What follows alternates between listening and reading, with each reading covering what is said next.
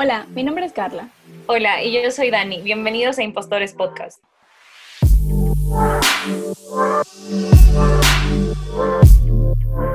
Hoy estamos con Blanca Miño, quien es licenciada en marketing y trabaja actualmente en Koala. Y creo que eh, la descripción principal o la idea por la cual también eh, le preguntamos a Blanca si quería estar acá con nosotras hoy era porque ella también tiene un podcast que se llama ¿Qué te iba a decir? y nos va a contar un poco igual su experiencia con todo lo del podcast eh, y en general vamos a hablar igual como más distendidamente sobre el síndrome del impostor y todas estas aventuras que tenemos como a esta bella edad de los 20. Así que, hola Blanca, bienvenida. Hola Blanquita, bienvenida. Hola. Hola Dani, hola Carlita, gracias por invitarme, un gusto estar aquí en este espacio. Hola a todos los que nos escuchan y muy feliz de poder compartir este pequeño momento con ustedes. Les quiero contar un poco de por qué Blanquita está aquí. Bueno, aparte de, las razones que dijo Dani. Em, realmente esta idea de nuestro podcast, de Impostores Podcast, nació, bueno, nació hace mucho tiempo, como les expliqué antes, pero me lancé a hacerlo porque me inspiré en Blanquita y Pau, que son las fundadoras o las creadoras de ¿Qué te iba a decir? Entonces, eh, me encantó que ellas se lanzaron, comenzaron a hacerlo y, la dinámica que tienen en su podcast también me gustó. Entonces dije, mm, yo también tengo como mi idea, entonces lo voy a hacer. Aprovecho la oportunidad para agradecerle a Blanquita la inspiración, Blanquita y a Pau, de en parte ayudarme a lanzar y crear ese proyecto. Y es un Blanquita, una vez más, bienvenida. Muchas gracias por aceptar la invitación. Gracias, Carlita, qué lindo. Sí, definitivamente Carlita fue una de las primeras personas que nos apoyó y nos mandó como que mensajitos y eso nos motivó un montón. Entonces, qué hermoso saber que como que te motivaste un poco de nuestra experiencia y para hacer este hermoso proyecto que me fascina. Ya he escuchado dos episodios y me encantó. Ay, gracias, Blanca, gracias por escucharnos. De verdad es como que cada vez que alguien me dice como que eh, ya escuché o escuché un episodio de ustedes o me gustó, es como que me ilusiona full. Y no sé si eso también te, te pasaba cuando, cuando la gente comenzó a escuchar tu podcast, o mejor dicho, aprovechemos eh, esta emoción mía para que nos cuentes cómo, cómo fue tu lanzamiento, tu proceso, cómo, cómo fue lanzar tu podcast. Bueno, eh, yo lancé mi podcast con mi mejor, una de mis mejores amigas, que es Paola Zumárraga eh, con ella nos vamos conociendo ya de casi toda la vida, desde el colegio, estudiamos en la misma universidad y justo se vio esto de la pandemia, entonces estábamos en las casas, eh, yo perdí mi trabajo por la pandemia, ella estaba como que con media jornada igual también, o sea, trabajando menos tiempo y estábamos todo este tiempo encerradas en nuestras casas. Y dijimos, como que solo un día empezamos a hablar un montón y dijimos, ¿sabes qué? Podríamos grabarnos las conversaciones que decimos y de hay full gente que está pasando por lo mismo, que a veces se siente sola, porque esa es nuestra dinámica con Paola y conmigo. Como que a veces una tiene un problema y siente que el problema se le va a caer el mundo entero, que nadie más ha pasado por esto, que nadie más nos puede aconsejar. Y ahí está la otra como para decirle, no, mira, esto pasa a un montón de gente, eh, hay solución, no te ofusques, no te estreses. Entonces por eso salió como que nuestro podcast de qué te iba a decir. ¿Y qué te iba a decir? Porque nosotras siempre que estamos hablando por X cosa o queremos cambiar de tema o queremos decir algo, es como que, hola, ¿qué te iba a decir? Blanca, ¿qué te iba a decir?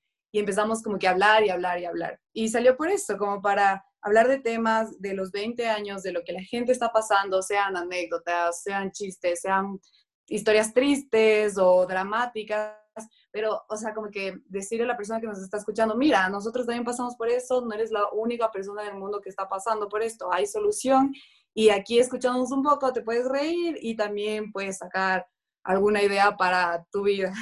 Tengo un montón de ideas. Una, me encanta que la pandemia igual hizo que aflore como que muchísima creatividad y muchísimos espacios de diálogo y a veces esto de estar encerrados y estar obligados como que a estar en un, no sé, como tener más tiempo libre, también desató muchas de nuestras pasiones y no sé, como que se crearon cosas muy chéveres eh, y lo que tú dices, como tal vez con el diálogo ayudamos a los demás a no sentirse solos.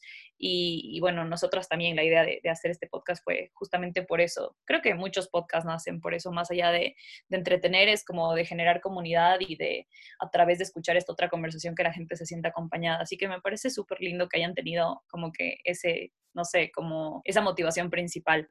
Lo que te quería también preguntar, Blanquita, era cómo fue este proceso. Ya tenían la idea, la plantearon. No sé, a mí me pasó que tenía un montón de miedo de hablar. No sé si tanto de hablar de mí, sino hablar a las personas y tal vez que no les guste. O sea, estos miedos que hay antes de lanzar un proyecto. O sea, ¿cómo fue todo, todo esto?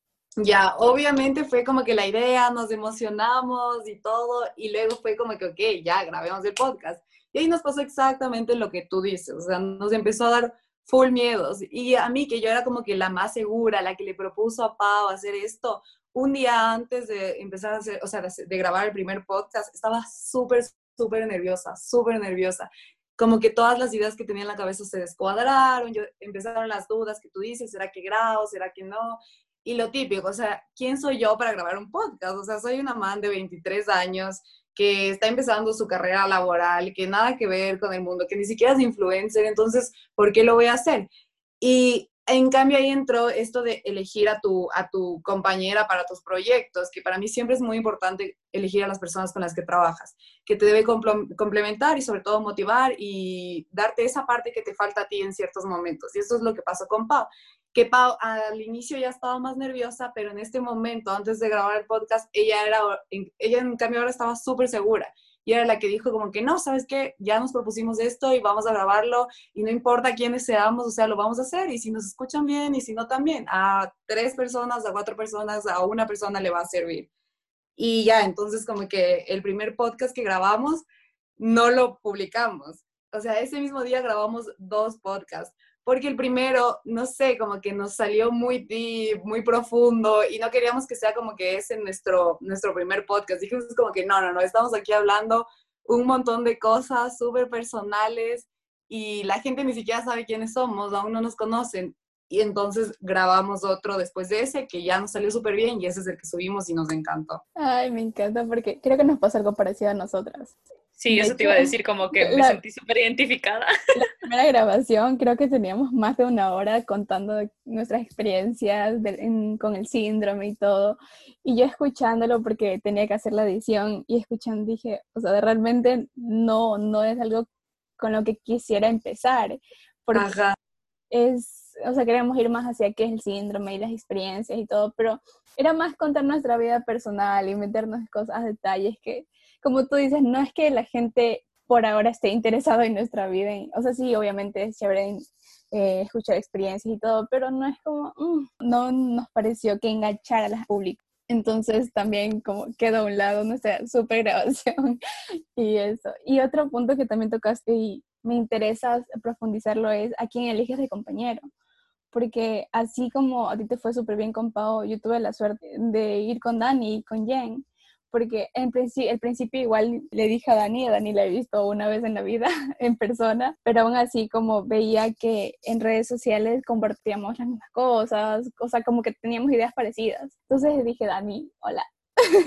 De hecho, Dani, no sé si quieres contar esto, pensó que le iba a ofrecer entrar a una pirámide cuando... Ah, sí, no, le, no lo he contado, no lo he contado no, en el podcast no, no lo he contado en el podcast, no. Ok, bueno, aquí va, perdón, Blanquita, que vamos a como contar ahí la historia de nuestro no, sí, por favor, quiero saber. Pero eh, es que fue súper chistoso porque justo unos días antes de que la Carlita me escribiera, eh, una amiga mía, hola Paz, ¿cómo estás? Ojalá me estés escuchando.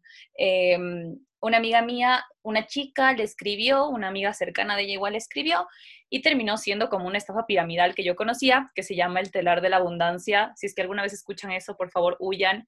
Eh, yo viví un montón de tiempo en Argentina y esto estaba súper de moda ya y básicamente literal es una estafa piramidal, o sea, la gente que la defiende dice que no es una estafa, es una, no es una estafa piramidal, sino que tiene forma de red, entonces por eso no es piramidal, pero al final es una estafa piramidal, literal es como, no sé, cinco personas le dan dinero a tres personas y luego estas tres personas hacen su sueño realidad y así, es una estafa piramidal. Pero bueno, la cosa es que yo venía de eso y nos veníamos notando de risa con mi amiga, de que esta otra chica estaba súper convencida de esto y decíamos como, brother, pobrecita la gente, cómo está cayendo en estas cosas, no sé qué. Y de la nada me escribe la Carla que, o sea, como ella te dijo, yo la había visto una vez en mi vida. Fue como hace seis años, ocho años. Y después nunca ni siquiera nos hablamos en redes sociales, como que nos seguíamos y todo bien. Y de la nada me escribe como, Dani, ¿te puedo ofrecer algo? Y claro, yo súper traumada con como que las estafas piramidales. Y yo como que, ah, eh, claro, escríbeme. Y me dice, no, es que quiero llamarte. Y yo tipo, no, no quiero que me llames, me da, me da miedo, me da cringe. Y nada, entonces fue como que yo así como, ah, eh, sí, sí, llámame, porque claro, yo no, no, no, sabía, antes, este año he aprendido a decir que no un poco, pero antes no sabía decir que no. Em, y yo como, ah, sí, llámame tranqui. Y de la nada como, ¿cómo le digo que no me llame? No quiero que me llame. Y le dije, ay, no, estoy ocupada, me puedes mandar un audio, me puedes escribir. Y luego ya me, me dijo de qué era, y yo como que, ay, ya, Diosito, qué susto, una cosa así. Pobre Carlita. Sí, yo sí. Yo solo quería que sea parte de mi iglesia. Ay, no, sí, así empezó. Pero a la final tenías, sentía ese feeling, porque sientes ese feeling con las personas. No sé si a ti te pasó, bueno, a ti sí, con Pau, porque es una de tus mejores amigas.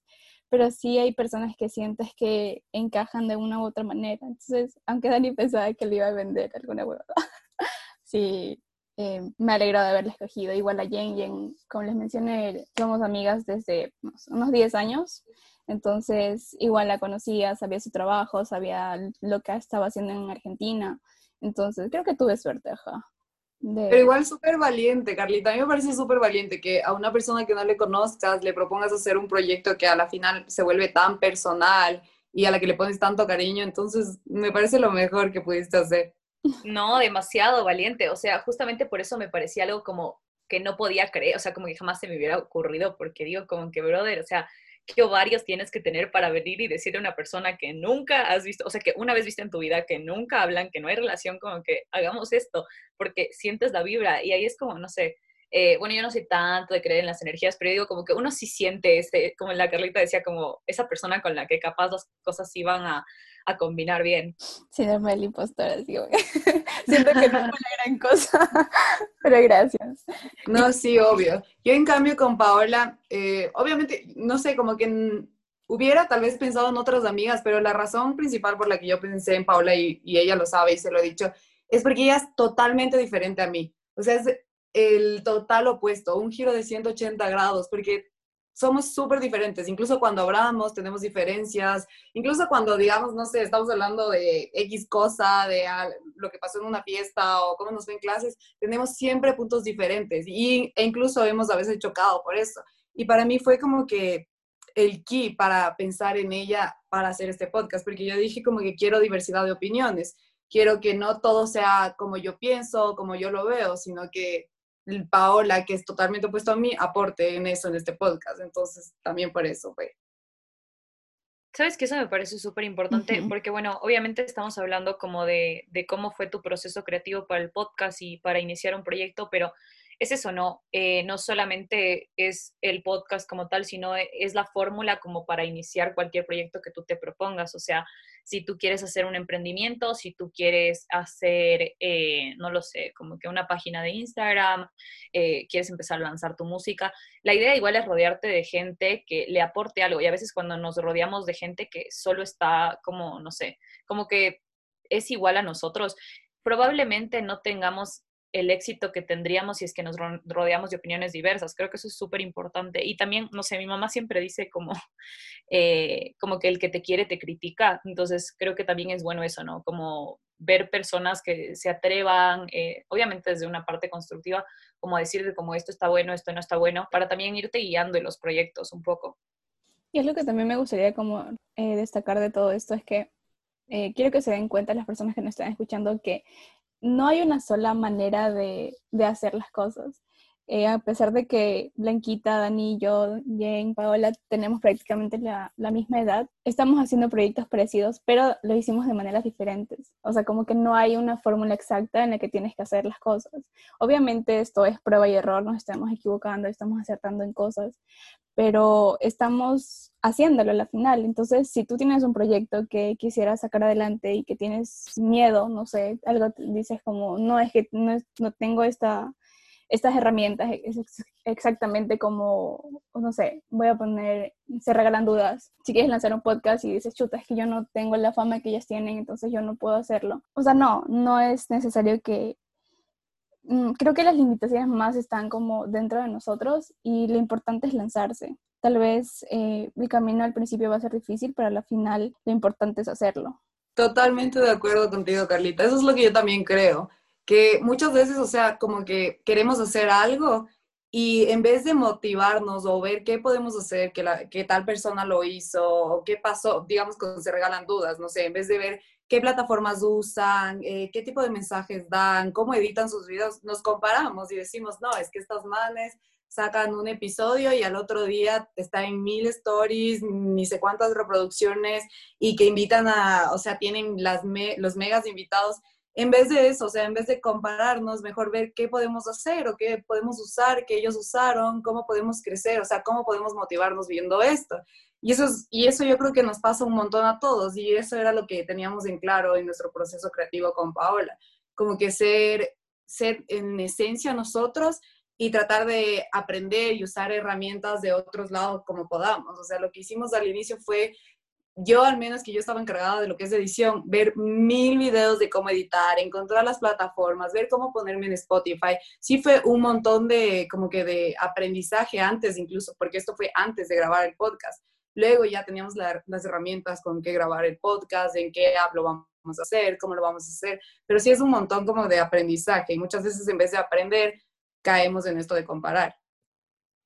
Sí, totalmente. Y creo que eso que mencionaban eh, las dos, como ver que la gente ya es grande y que por eso sus proyectos van bien, es como no, o sea, eh, cualquier proyecto digital o físico, lo que sea, empieza eh, como que en la nada. O sea, hay las típicas fotos de como, no sé, Amazon se creó en el garaje de no sé quién, Apple se creó, o sea, eso eh, transformado al lenguaje que vivimos ahorita es como cualquier página, cualquier canal de YouTube tuvo un primer seguidor, o sea, y después, bueno, irán escalando según como tú le pongas tu trabajo y según cómo a la gente le vaya gustando, pero todos empiezan en cero en ese sentido, ¿no? Obviamente hay un montón de privilegios que, que, que nosotras tenemos, que mucha gente tiene, eh, no vamos a quitar, y siempre, siempre decimos eso, como que a veces con el síndrome del impostor es un poco también ver como por qué a las otras personas les salen sus proyectos y a mí no me salen, y también es un poco entender que hay muchos factores que tal vez impulsen más rápido otros proyectos que el tuyo, eh, entre ellos, no sé, o sea, las palancas, que es algo full, no sé, full conocido ahora, digamos, yo creo que eh, nuestros podcasts tal vez fueran muchísimo más mediatizados si es que fuéramos todas como que amigas de influencers. Pero a la final como que eso tampoco, o sea, tampoco te cambia mucho porque en esencia lo importante es lo que estás haciendo. Capaz nos tardemos más en llegar a más gente o tal vez nos, no sé, algún día despeguemos porque un influencer nos ponga en su historia, pero la idea es como que hacer lo que te gusta. Y justo con esto quería como llegar a algo que tú nos estabas contando, Blanca, antes de empezar el podcast, que era esto de hacer el podcast cuando te sientes como que quieres hacerlo. O sea, porque también a la final, como no es nuestro trabajo al 100%, sino que son como proyectos a un lado, eh, como dedicarle la energía correcta cuando nos sentimos que, debemos y no estarnos como obligando a hacer algo. Eh, no sé si nos quieres contar un poco de este sentimiento también.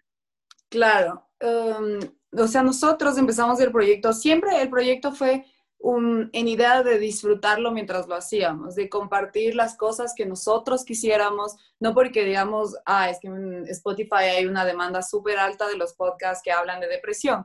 No por eso nosotros nos íbamos a obligar a hacer un podcast de depresión, sino que nosotros lo íbamos a hacer cuando sintiéramos que queríamos hacerlo, cuando sintiéramos que queríamos hablar de esto, para hablar con total honestidad. Entonces, por eso nosotros eh, siempre, hubo un tiempo en que ya como que todo el mundo sabe que la frecuencia en lo que es de todo lo que es redes sociales, lo que es podcast, lo que es videos, hace que tú tengas un mayor alcance y que puedas hacerte viral más rápido y tener más seguidores, etc.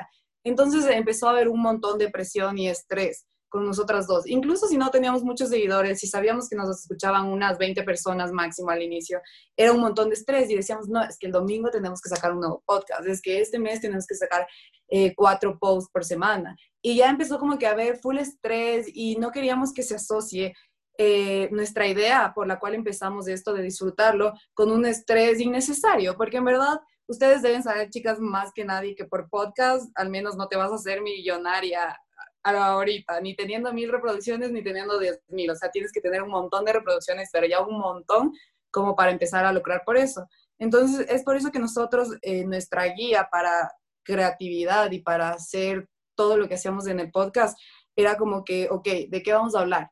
Vamos a hablar de esto. Y nos sentimos seguras hablando de esto porque te puede escuchar cualquier persona, está en internet, puede escuchar de tu papá, puede escuchar de tu mamá, tu ex, tu novio, quien sea. Entonces, ¿estamos cómodos hablando de esto, sí o no? sí, ok, ¿qué vamos a hablar y qué vamos a aportar con esto? Porque tampoco queremos como que hablar al aire, ok, va, va a haber un episodio en el que hablemos tonteras, huevadas, perdón la palabra, pero va a ser con el motivo de que la gente se ría. Así como vamos a tener otros episodios que vamos a hablar de esto y es porque queremos dejar ese mensaje. Entonces, en eso nosotros nos basamos para hacer nuestros, nuestros episodios y es por eso que también empezamos a dejar de hacer como que, como empezamos un podcast por semana, pero yo creo que hasta el momento estamos felices. Digamos, del anterior mes y el anterior no publicamos episodios, siempre publicamos historias, eso sí, todas las semanas publicamos historias y tratamos de hacer posts, pero no hemos publicado episodios, pero estamos bien y yo creo que el día de mañana, si yo le digo, un tema a Pau, como que Pau, hablemos de esto porque me estoy sintiendo así. La Pau va a decir sí de una, grabemos, cuadremos y agendemos. Sabes que eso me parece como súper válido y es un criterio que tenemos que pasarlo a como muchas eh, digamos, a muchos planos de nuestra vida. O sea, creo que ese medidor de felicidad, desde hasta qué punto me siento cómodo con tal o cual cosa, es súper importante. Porque también, bueno, a mí me ha pasado un montón que soy como súper people pleaser en ese sentido, que es como a veces hago demasiado las cosas por los demás eh, y no tanto por mí y porque quiero hacer feliz a la gente. Entonces, como que tengo un poco mal ese medidor, pero estoy trabajando en eso. Em, y me pasa que, no sé, a veces con los proyectos es como que digo, como, ¿hasta qué punto voy a decir sí? ¿Hasta qué punto voy a hacer cuando realmente eh, no quiero? O no me siento en, como, en el espacio mental, en, en el momento mental de decir como que sí quiero y estoy con toda mi energía para esto hay cosas en las que nos podemos dar ese lujo, como por ejemplo nuestros proyectos personales, como en este caso los podcasts, como estábamos diciendo, porque estamos con gente que, bueno, queremos mucho y, como que nos apoya y nos entiende. Hay cosas en las que no podemos poner tanto esas barreras como en el trabajo, pero, o sea, creo que podemos irlas trabajando. Eh, pero me parece súper importante, sobre todo para espacios como de diálogo, porque a la final creo que va a salir mejor si tú estás como con la mejor energía y con las verdaderas ganas de hacerlo, como que se nota, o sea, ¿por qué lo haces? Totalmente de acuerdo y exactamente lo que dices, o sea, si tienes la oportunidad de que estás haciendo algo por puro placer, que no es una necesidad, que digamos del trabajo, o sea, yo no puedo decir mañana, ay, estoy cansada o estoy media triste, no voy al trabajo, o sea, nada que ver. Entonces, si tienes la oportunidad de elegir, o sea, tienes todo el albedrío para elegir lo que quieras en este proyecto, que haces porque te gusta, que haces porque eres buena, o sea, ahí sí rígete por la felicidad, porque ya hay otras cosas en la vida en que se rigen porque nos toca y nos toca y no podemos cambiar eso. Entonces, ¿por qué no darte el placer en esta cosita que tienes? O sea, estarías desperdiciando la oportunidad. Eh, creo que como dicen ustedes, nos cuesta un poco poner límites, como decir, ok, esta vez no me siento bien, esta vez no me siento motivada, pero... Eh, y no lo voy a hacer. Y a veces cuesta este decir no, pero no sé si eh, a mí me pasa que yo generalmente, como les dije, me da un terror inmenso hacer esto. O sea, el hablar en público a mí cada episodio es como, Dios, otra vez, porque tengo miedo, o sea, tengo ese temor. Entonces, por otro lado, es como mi terapia para enfrentar mis miedos, el, el hacer esto, porque si digo, ok, me siento mal, no lo quiero hacer, creo que no hubiese empezado. Entonces, sí es como encontrar ese equilibrio de no dejar como que tus sentimientos te limiten tanto, pero también darte tu espacio y que asegurarte que las cosas que hagas por pasar el tiempo te hagan feliz. Es como encontrar un equilibrio en la vida, creo. Y Blanquita, yendo un poco más también a la temática de, nuestro podcast, quisiera comenzar a hablar un poco del síndrome del impostor. Y quiero que nos comentes dónde te has sentido como una impostora, en, en qué situaciones, si ha sido actual, si ya pasas por etapas y ahora dices como ya no lo sufro más. Quiero que nos cuentes un poco más sobre esto. Bueno, yo creo que a diferencia de estas benditas personas que son las personas más seguras del mundo y nunca han sentido esto del impostor, yo no soy así. Yo creo que, digamos, sí he sentido varias veces el síndrome de impostor, primero porque sufro de ansiedad, no, sé si decirlo sufro, pero ya tengo ansiedad, pero, eh, o sea, para mí el síndrome del impostor sí es muy recurrente. Pero lo que yo, o sea, lo que he aprendido en los, en los últimos años con mi psicóloga sobre todo, es como que a tener herramientas y poder manejar esto para que solo sea un pensamiento leve y no me rija en mis acciones.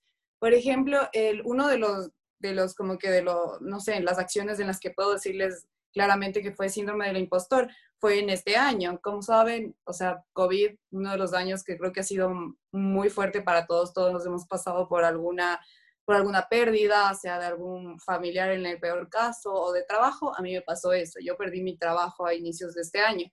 Y este año para mí empezó, no se me imagina, o sea, empezó demasiado bien. Yo estaba en lo mejor, en mi trabajazo, súper feliz, ganando bien, mi familia excelente, con el novio soñado, que hasta ahora lo tengo, eso es lo bueno. Pero, y luego solo vino de un día para otro esto del COVID, la gente en cuarentenada en las casas, sin poder salir, nadie sabía qué estaba pasando.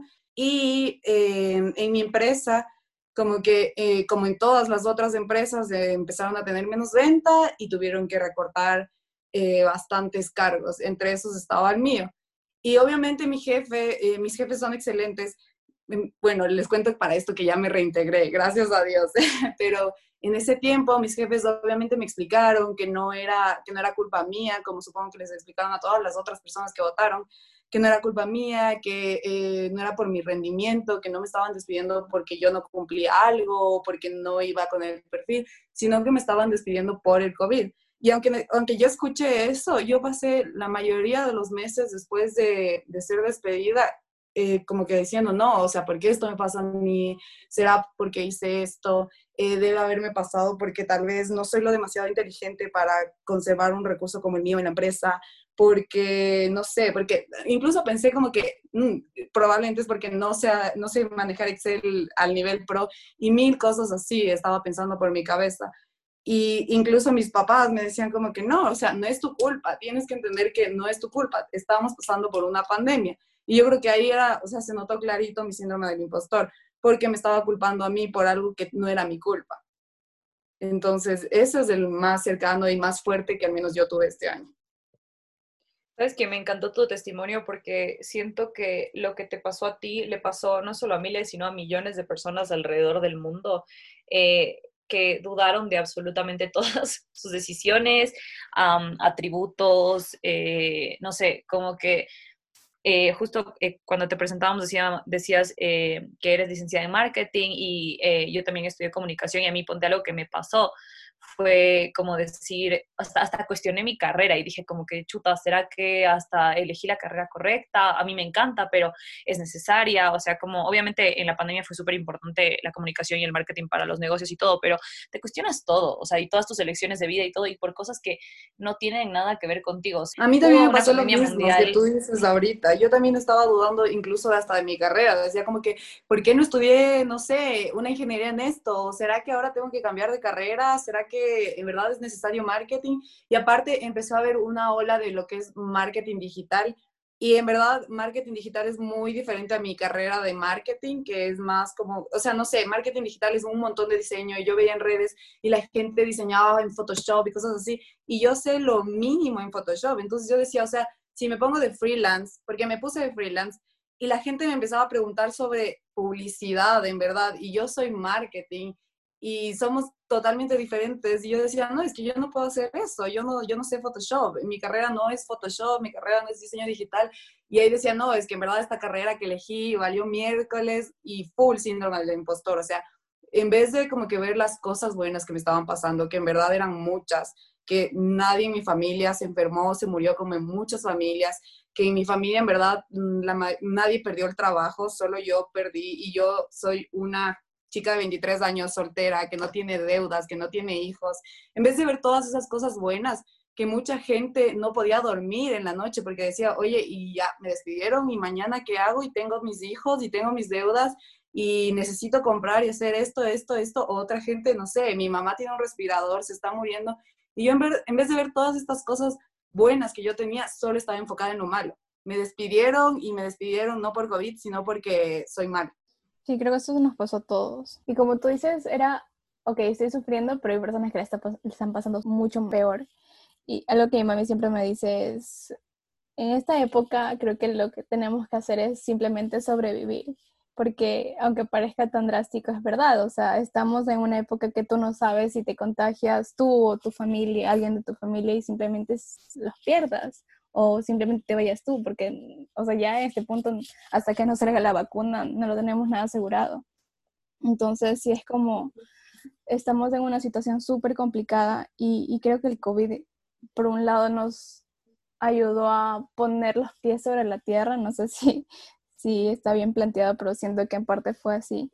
Porque, por ejemplo, eh, me pasó que yo estaba en España, entonces tenía un montón de planes allá, que de hecho yo tenía una entrevista para un trabajo en Alemania el martes 17 y si te acuerdan, en España y acá en Ecuador empezó el confinamiento el 16, entonces fue como, ok, se acabó. Y cuando igual yo estaba en, mi, en mis prácticas y nos dijeron como, tranquilas, vayan a sus casas, en un mes máximo, unos 15 días van a volver tranquilas. Ok, y luego fue como, ok, 15 días más de confinamiento, 15 días más, y a la final terminamos en tres meses estando ahí. Entonces, todas las cosas que tenías planeadas simplemente se desvanecieron. Y eso creo que nos pasó a muchísimas personas, pero a la final como tenemos que darnos cuenta de las cosas buenas que, que nos pasaron. Ajá, y o sea, ahorita que decías de eso, o sea, en verdad quedamos tan traumados, creo yo, o es un impacto tan grande que tú te acuerdas hasta ahorita la fecha exacta en la que pasó, porque dijiste creo que miércoles 17, algo así. ¿Te acuerdas exactamente la fecha y los detalles súper claros? Pero eso es lo que yo digo, o sea, nos damos cuenta de las cosas buenas que teníamos cuando ya pasó. Porque ahorita ya, o sea, no sé, yo me doy cuenta de esto ahorita, pero en ese momento yo no estaba nada de, mm, o sea, no estaba siendo racional, solo estaba enfocada en el problema. Y como, y como tú decías, o sea, tú podrías decir, o sea, tú estabas en España y pudiste disfrutar antes del COVID, pudiste pasear en España, pudiste ver varias cosas. Yo tengo una amiga que literal llegó a España y empezó la cuarentena y pasó toda la cuarentena encerrada en España, sin poder salir, sin poder disfrutar de su, de su semestre internacional. O sea, pero no nos damos cuenta de esas cosas en ese momento, porque primero no estamos, o sea, no tenemos estas referencias o no sabemos de estas otras personas que están sufriendo y no podemos comparar. Y más que todo, yo creo que no es comparar nuestras situaciones con las de otras que están peor, sino en verdad enfocarnos en lo bueno que nos está pasando ahorita. Quedamos por hecho que literal, yo siempre, yo cuando me está yendo súper mal, lo que yo hago es como que trato de enfocarme en que estoy sana, pero no en solo decir, sabes que estoy sana, hay gente que tiene cáncer, hay gente que tiene esto y esto, no, sino que digo, en este momento yo ahorita que puedo respirar, no siento ningún dolor, y me acuerdo cuando, me, no sé si les pasa, bueno, pero me acuerdo cuando tengo cólicos, que no puedo ni respirar, que me estoy retorciendo en la cama y digo, no, qué rico es estar sana en verdad. a mí me pasa lo mismo cada vez que me dan cólicos, es como que digo, ¿cómo era la vida normal? o sea, ¿cómo era la vida sin dolor? Porque es horrible. Y yo digo, hay gente que vive con dolores crónicos. O sea, cada vez que a mí me dan, o sea, a mí me dan unos cólicos súper, súper fuertes, especialmente como que después de que dejé como que los anticonceptivos hace algunos años, como que no sé por qué mi cuerpo como que cogió venganza y ahora me da unos cólicos terribles. Eh, y digo como, wow, o sea, pensar que hay personas que viven con dolor crónico y como tú decías, no por comparar y para sentirme mejor por eso, sino como para saber eh, por qué tengo que estar agradecida. No sé si eso, o sea, como que siento que lo entiendo mejor de lo que lo explico y creo que querías decir algo parecido. Sí, totalmente. O sea, no dice, o sea, no comparar me refiero, no te pongas a ver las desgracias de los demás, sino siéntate un momento y mira a tu alrededor en verdad solo mira a tu alrededor y puede ser la cosa más chiquita del mundo que digas, wow, tengo un espejo súper lindo y grande, o en verdad como que, sabes que tengo un techo en mi cabeza y no tengo que preocuparme por dónde voy a dormir en los siguientes seis meses. Entonces solo sentarse y ver lo que tienes alrededor y ser optimista. Yo creo que eso es lo que a mí más me ha ayudado cuando aparece el síndrome del impostor o en mis ataques de ansiedad, que como les dije, yo tengo ansiedad, eso es lo que más me ayuda a mí. Sabes que esto es como eh, aplicar el mindfulness. Sí, totalmente eso. Eso es lo que yo trabajo con mi psicóloga. Yo, yo también, yo también. Porque en cambio a mí me cuesta un montón estar, un montón estar en el presente. Entonces yo también estoy trabajando eso ahora. Y, es como simplemente el, no sé si los que nos escuchan saben de qué se trata, pero si no es, básicamente eh, es algo súper simple porque tienes que estar en un lugar y comenzar a nombrar las cosas muy despacio y darte cuenta de los detalles de las cosas que tienes a tu alrededor. Y eso hace un montón la diferencia en tu vida, no tienen idea. Eh, hay un montón de tutoriales en YouTube, o si no tienen que ir al psicólogo necesariamente para aplicarlo, pero a mí me está cambiando la vida, porque es un proceso igual. Al principio era como, mm, solo me ponía a nombrar cosas y sentía que no servía de mucho, pero luego me, o sea, a mí me está poniendo más en el lugar donde estoy ahora, porque me costaba bastante ubicarme en el presente. Y justo es esto lo que tú decías, Blanquita, de darte cuenta lo que tienes en el presente, ahora, y, y comienzas a valorar tu vida en general. Es que a veces hacemos como estos, no sé, en el que nos planteamos como, como decía Blanca, no, si me despidieron de mi trabajo es porque no soy suficiente, porque hasta elegí la carrera incorrecta, todo lo que sé está mal, yo no sé nada, o sea, como que todos estos pensamientos que nada tienen que ver con lo que es lógico y el mindfulness también viene por ese lado, ¿no? O sea, irte por, por las cosas reales y por lo lógico. Y creo que eh, eh, fue un poquito difícil eh, manejar la lógica en la pandemia. No sé si les pasó eso a ustedes, porque como cuando viene algo tan como apocalíptico como fue el COVID, porque nadie se podía creer que todo el mundo estaba encerrado, que la gente estaba muriendo de esa forma, que se contagiaban, o sea, no sé, ir al supermercado era algo como tan, no sé, de otra, de una película de ciencia ficción, como que la lógica es difícil de entender y aplicar. Entonces, que nuestra cabeza entre que perdimos nuestro trabajo porque vino un virus desde quién sabe dónde y todo el mundo empezó a contagiarse, cuesta un poquito de trabajo como que lo procesemos. O sea, es más fácil, creo yo, a veces o estamos más acostumbrados a decir como, no, de ley es mi culpa. Y ahí es cuando entra el síndrome del impostor también. Y ahí como, como que racionalizar también es un proceso, ¿no? Y como dice la Carlita, o sea, a veces empiezas con cosas que te parecen súper como que tontas en un principio, como, como en el mindfulness de ir mencionando como, ok, hay un piso, hay una alfombra, hay una computadora, hay un cuaderno, eh, pero después cuando vas desarrollando más esas herramientas, eh, realmente generas una conexión contigo mismo y un poder y un control sobre esas herramientas que te van a ayudar un montón. No sé si les pasaba lo mismo cuando aplicaban esto. Sí, full. Al inicio, cuando yo empecé como que a hacer mindfulness con mi psicóloga y todo, empezamos hacerlo más como en agradecimiento, eh, como que la meta al día era encuentra tres agradecimientos por, lo que, por los que te sientas feliz ese día. Y yo era como que no, qué cursi esto, en verdad, o sea, qué teto, no sé, qué, qué horrible. O sea, solo decía como que no, ¿qué es esto? O sea, estar pensando en tres cosas que agradezco al día. No sé, y no me gustaba para nada. Pero luego lo empecé a hacer y en verdad no se imaginan, para mí es full necesario. Es la mejor manera de empezar el día y la mejor manera de terminar el día. Porque digamos que tienes un problema a través de la semana o a través del día, valga la redundancia, es como que te acuerdas exactamente de las de las tres cosas que agradeciste y dices, ok, es una, no pasa nada. O tal vez fue un día terrible y tuviste diez mil cosas malas y dices, ok, mañana voy a tener tres cosas que agradecer. En verdad, chicos, los que estén escuchando, yo les recomiendo, empiecen aunque sea por una por, y luego por dos, pero esto les ayuda un montón a no tener como que la vista enfocada en las cosas malas y dejar de ver todo lo demás. Sí, creo que un poco de lo que comenzamos hablando con, con, el tema de tu podcast y el tema de los proyectos en general, creo que también es importante eso, ¿no? Como que cambiar la perspectiva, porque sobre todo cuando estamos iniciando un proyecto, eh, las cosas, a menos de que tengas muchísima suerte o otros factores, como que las cosas normalmente tardan en llegar y hay que como que confiar en el proceso y nosotros, y creo que también en la ansiedad ahí entra un poco, como que queremos todo ya y queremos ser exitosos súper pronto eh, y no nos enfocamos como, como en lo real. Y no sé si tal vez te pasó cuando estabas como iniciando o también con tu carrera y tu trabajo, que es más fácil ver las cosas que están saliendo mal que las cosas que sí están saliendo bien. Eh, a mí me pasa, no sé, por ejemplo, en el trabajo es como que yo lidio un montón con, con, clientes, o sea, no estoy en servicio al cliente directamente, pero como que, no sé, despacho un montón de cosas y coordino que todo salga.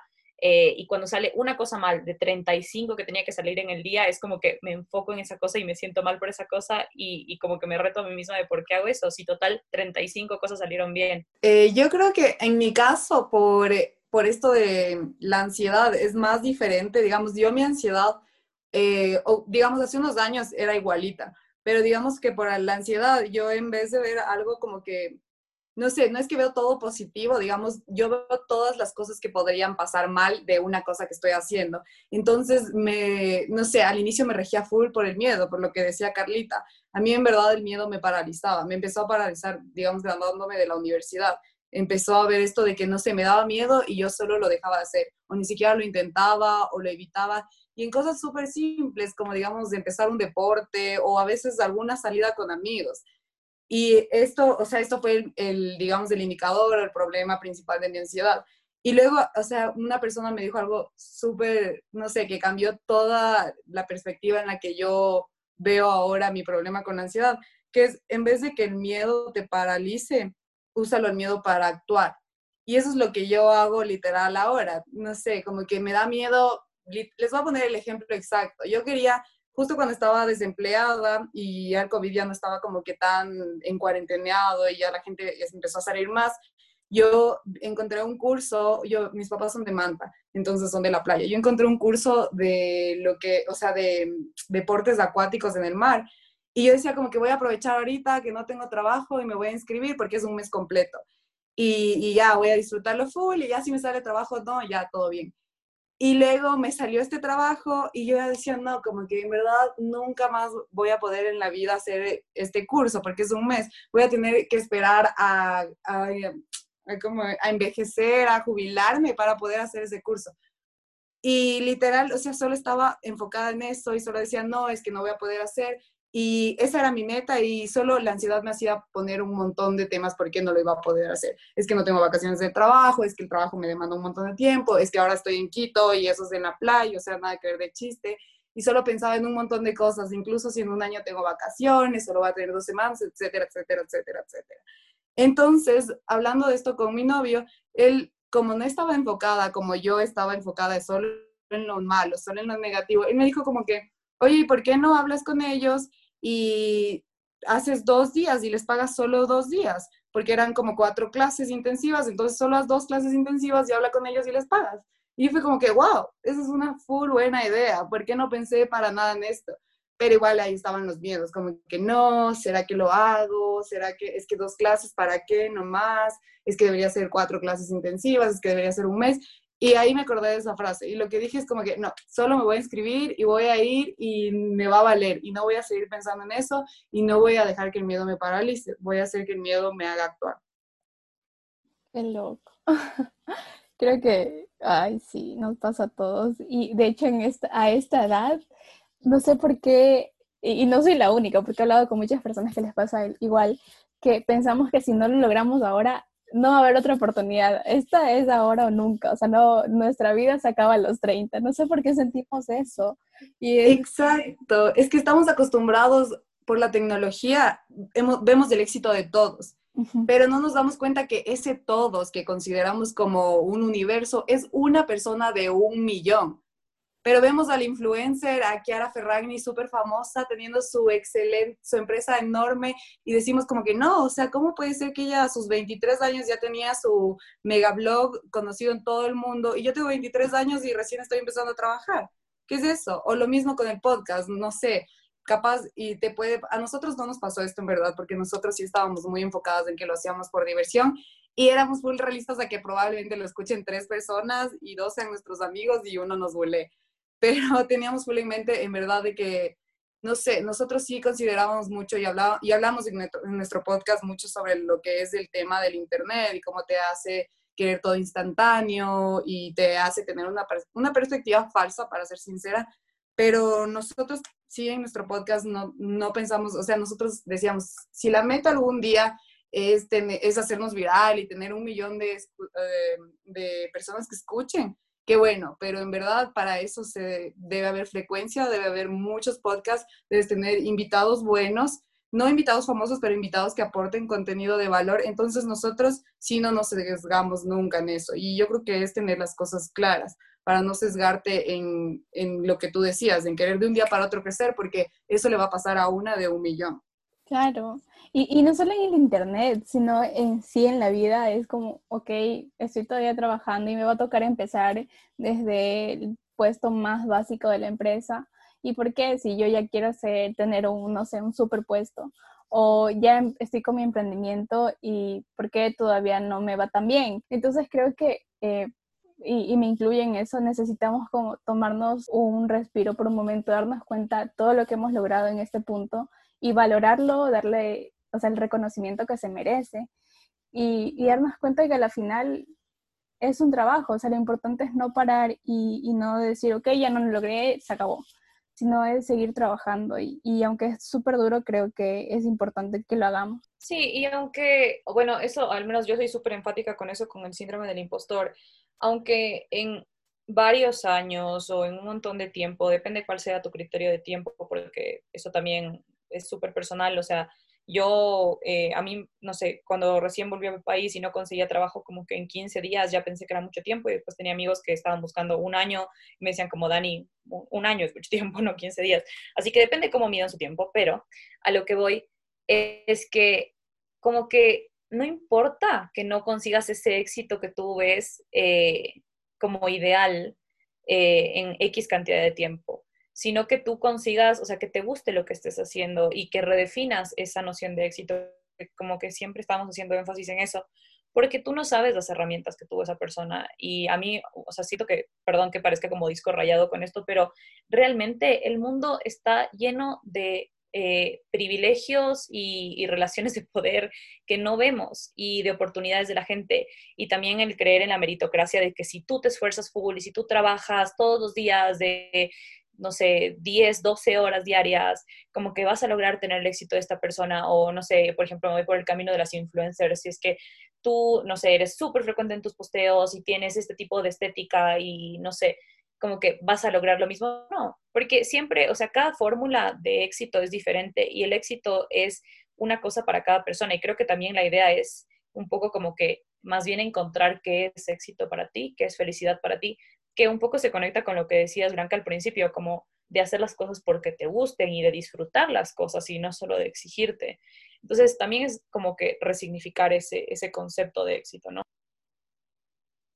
Sí, y en lo que decías de los privilegios, me encanta que hayas dicho eso porque es muy cierto. Últimamente, al menos yo viendo, digamos, lo que el Internet te presenta, no sé, como que a veces te dicen solo la parte bonita o la parte en la que quieren que te identifiques, por ejemplo, el caso de Jeff Bezos y con Amazon, que un montón de gente, o sea, porque alguien publicó que, este, que Jeff Bezos empezó en su garage y todo, full gente ya cree que en verdad empezó desde su garage. Y sí empezó desde su, garage, desde su garage, pero el man antes había estado trabajando con más de seis años en un banco y era ya eh, casi ejecutivo gerente de ese banco y también recibió una inversión como de 200 mil dólares de los papás, pero porque le pusieron una foto en la que él estaba en el garage, toda la gente dice como que, ah, sí, el man empezó desde cero y que sí, que no, y no te das cuenta muchas veces de todo ese privilegio o de todo ese duro trabajo que hubo, que el man no solo empezó a trabajar desde, o sea, en Amazon, que no fue solo esa idea que ya lo llevó al éxito.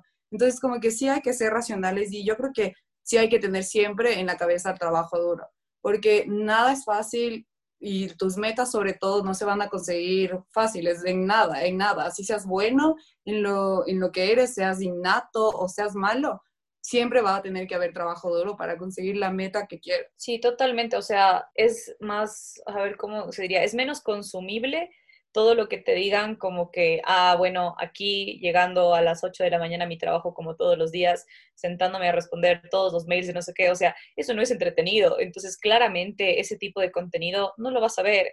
Eh, y por eso mismo no existe, o sea, existen como que los momentos, los chispazos, o sea, es como las películas de amor, o sea, tú no ves toda la relación de las personas, por más que quieras, tú solamente ves como un fragmento y por eso existe como antes, ¿no? Bueno, ahora las películas son un poco distintas, pero como no existe el felices por siempre, porque la película solo te está mostrando como que un clip de la vida de esa persona, no todos sus altos y bajos. Y es lo mismo con las redes sociales, es lo mismo con la historia de éxito. Qué bien que contaste eso, porque yo no tenía ni idea, eh, y es súper importante también entender eso, ¿no? Eh, y también el tema de, de la edad, creo que lo mencionamos un par de veces, como decía la Carlita, como que sentimos que tenemos que tener toda la vida literal descifrada hasta los 30, o sea, como que tener tu casa, tener tu carro, tener tus hijos, tener tu carrera, ser millonaria, súper exitosa y además de eso, como que, no sé, cocinar bien. Y, son exigencias súper altas, o sea, ¿qué tan sano es plantearte eso, ¿no? Está bueno tener metas y si es que a ti te sirve eso y te sirve ver, no sé, charlas motivacionales en las que te venden eso y todo, genial, o sea, es tu forma de obtener el éxito y ser feliz pero bueno, en lo personal a mí no me parece tan como recomendable o sano eh, proyectarte la vida solo así hacia el futuro, sino más bien disfrutar el, el presente y como ustedes, decía, ustedes decían, eh, estar como más en el ahora, ¿no? Llevándolo un poco a la realidad, creo que esta necesidad de ser millonarios rápido ha llevado a que la gente entre en lo que justamente mencionabas antes, Dani, de esas estafas piramidales O sea, hay tanta gente que cae cantidad, creo que... Qué buena, qué buena conexión, me encanta, pero sí tienes razón.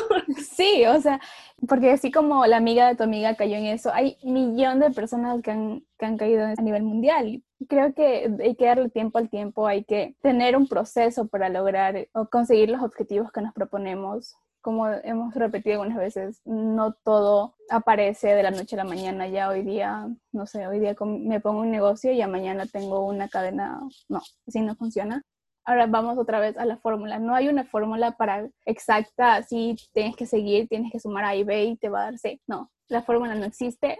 Cada quien tiene su proceso y lo importante es trabajar duro y no rendirte a la final. Exacto, o sea, lo que tú dices, no compararse. Una cosa es motivarse, una cosa es que yo diga, ah, mira, estos manes de Microsoft hicieron esto, se reunieron entre tantas personas y yo diga como que, ok, tal vez esto yo podría hacerlo así, así, así, pero no decir como que, ok, Microsoft al año ya tenía estas ventas y yo ya voy un año y no tengo estas ventas porque no estamos en las mismas condiciones, ni con las mismas personas, ni en, ni en el mismo momento. O sea, yo creo que cada, como tú decías, Carlita, y tú también, Daniela, cada persona, cada proyecto, cada situación tiene una fórmula diferente porque está en situaciones diferentes. Entonces, no se comparen. Eso yo creo que nunca, nunca, nunca se comparen. No son productos en venta para estarlo comparando con otros. Que sí, yo creo que este tema de la comparación es súper importante hoy en día porque es algo que también ponte desde el feminismo, como hablábamos con Domi en, en uno de los podcasts, como que también se está trabajando eh, todo el tema de la sororidad, o sea, es difícil para nosotros salirnos de las comparaciones y creo que también como mujeres un poco eh, como que salirte de eso porque casi que es con lo que crecimos, ¿no? O sea, era como, pero mira, esta persona tiene esto, o pero mira, esta chica tiene tales atribuciones físicas, y, y a veces, o sea, uno no se pone a pensar hasta qué punto eso te cala, pero está súper metido en ti. O sea, nosotros estamos todo el tiempo deconstruyéndonos y como generación creo que nos cuestionamos un montón de cosas y estamos en la edad de cuestionarnos, pero también hay que reconocer que tenemos muchísimas cosas internalizadas eh, y que tampoco tenemos que como abatirnos tanto por eso. O sea, es un proceso, como, como dice Blanquita, como que no se comparen pero al mismo tiempo también les digo como que tampoco sean tan duros con ustedes si se encuentran en esas situaciones. O sea, a mí me pasa muchísimo con el machismo que tengo como conductas a veces como medio machistas y digo como que no, ¿por qué hago esto? Y me siento súper mal conmigo misma. Pero luego digo como que, ok, tranquila, está internalizado, es un proceso, lo vamos a ir logrando.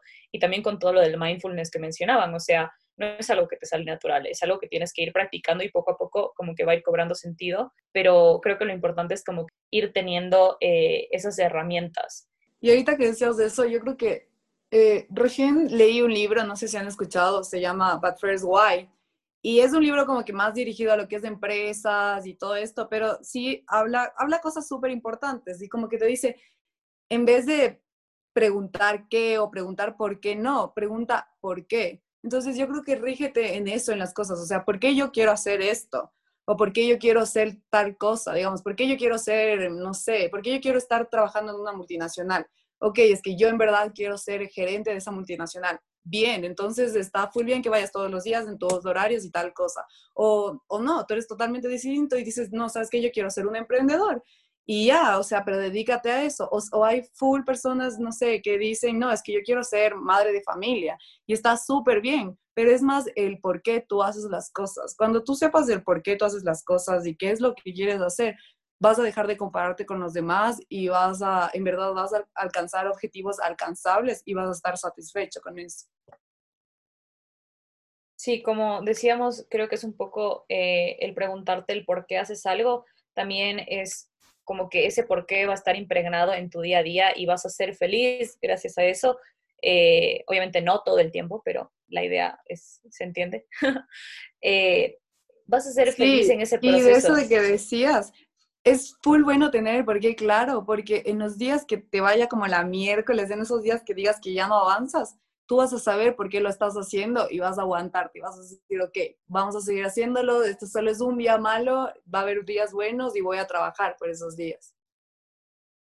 Claro, y, también entendamos un poco como que qué se entiende dentro de los porqués, ¿no? O sea, no se sientan mal cual, sea cual sea su porqué, como decía Blanquita, o sea, puede ser algo como material, puede ser una posición laboral, puede ser, eh, no sé, como tú decías, como ser madre o puede ser cualquier cosa realmente, pero creo que eh, mientras más definido lo tengan y no sé si es fórmula, pero mientras menos materialista sea, me atrevería a decir yo en mi caso, como que va a ser más duradero y va a ser más real, porque también es como que hay cosas, especialmente cuando nos enfocamos en un porqué material, que realmente no, o sea, no, cuando lo adquieras, como que no vas a llegar a, a, la felicidad que estás pensando. O sea, no es que cuando te compres tu primera casa vas a ser como que listo, se te arregló la vida, eres completamente feliz y todo.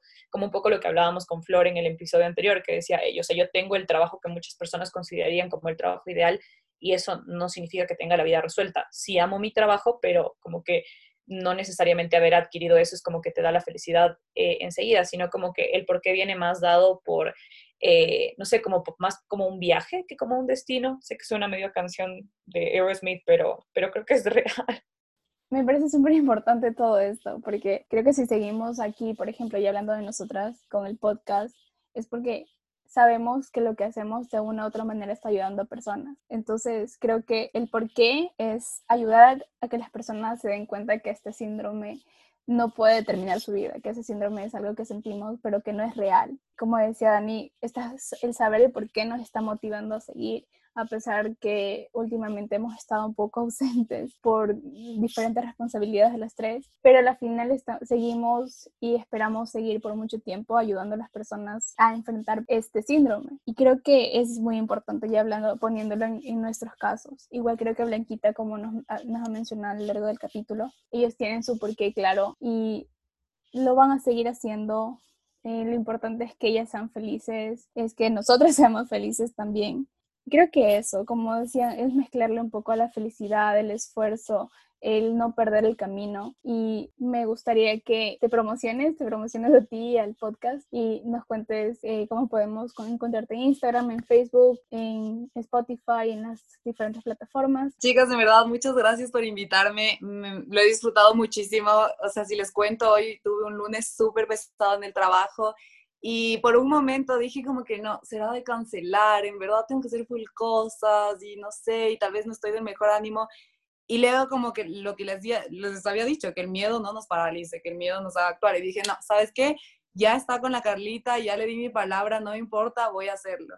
Entonces, muchas gracias por darme esta oportunidad. Salgo de mucho mejor humor, salgo más feliz y, felicitarles por lo que están haciendo. En verdad siento que hay un montón de gente con este síndrome y que este síndrome, si lo dejamos pasar, se puede hacer muy destructivo. Entonces escucharlas ayuda un montón y les recomiendo a todos que la sigan escuchando. Y de ahí, em, nuestro podcast se llama ¿Qué te iba a decir? Pero está escrito con K-T-I-V, va a decir. Y nosotros, como les dije, hablamos de temas de los 20 años, desde anécdotas súper chistosas que nos han pasado viviendo solas, con decirles que en un episodio les cuento cómo mi cuarto se inundó, hasta temas súper sensibles y súper fuertes de depresión, ansiedad que nos ha pasado a mí o a Paola. Y también damos un montón de tips. Aprovechamos que tenemos estas carreras ya de profesionales de marketing y comunicación y hablamos de todo. Eh, también tenemos estos temas como de lo que hablaba Carlita, de las estafas piramidales. Tenemos un post súper bueno que es uno, uno de los que les fue mejor de cómo reconocer estafas piramidales. Así que les recomiendo pasarse por nuestro Instagram, por Spotify y seguirnos. Todos los días subimos stories súper chistosos, súper interesantes. Entonces, espero verlos por ahí. Ay, muchas gracias, de verdad. Me encantó todos tus aportes porque siento que te abriste un montón con las personas que nos escuchan y con nosotras.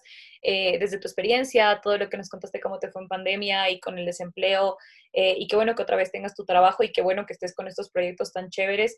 Eh, porque también es eso, como que creo que también escuchar un poco como que el final feliz a veces, no digo que lo sea, ¿no? Pero como que es un poco reconfortante también. Entonces, la verdad que fue súper lindo escucharte y creo que tus aportes eh, van a generar mucho impacto en la gente y como que se van a sentir como identificados. Entonces, de verdad, muchas gracias Blanca por estar aquí con nosotros. Gracias chicas, de verdad súper feliz. Espero que les vaya excelente y voy a seguir escuchando sus podcasts, que los escucho cuando estoy haciendo ejercicio porque me hacen compañía y son súper buenos. Ay, qué linda, gracias. gracias. Somos Pero bueno, chicos. en diferentes actividades. Sí, ya saben, ahí nos pueden escuchar cuando están haciendo ejercicio, cocinando o lo que quieran. Pero bueno, muchas gracias por escucharnos todas las semanas. Recuerden seguirnos en redes sociales y esto fue Impostores Podcast.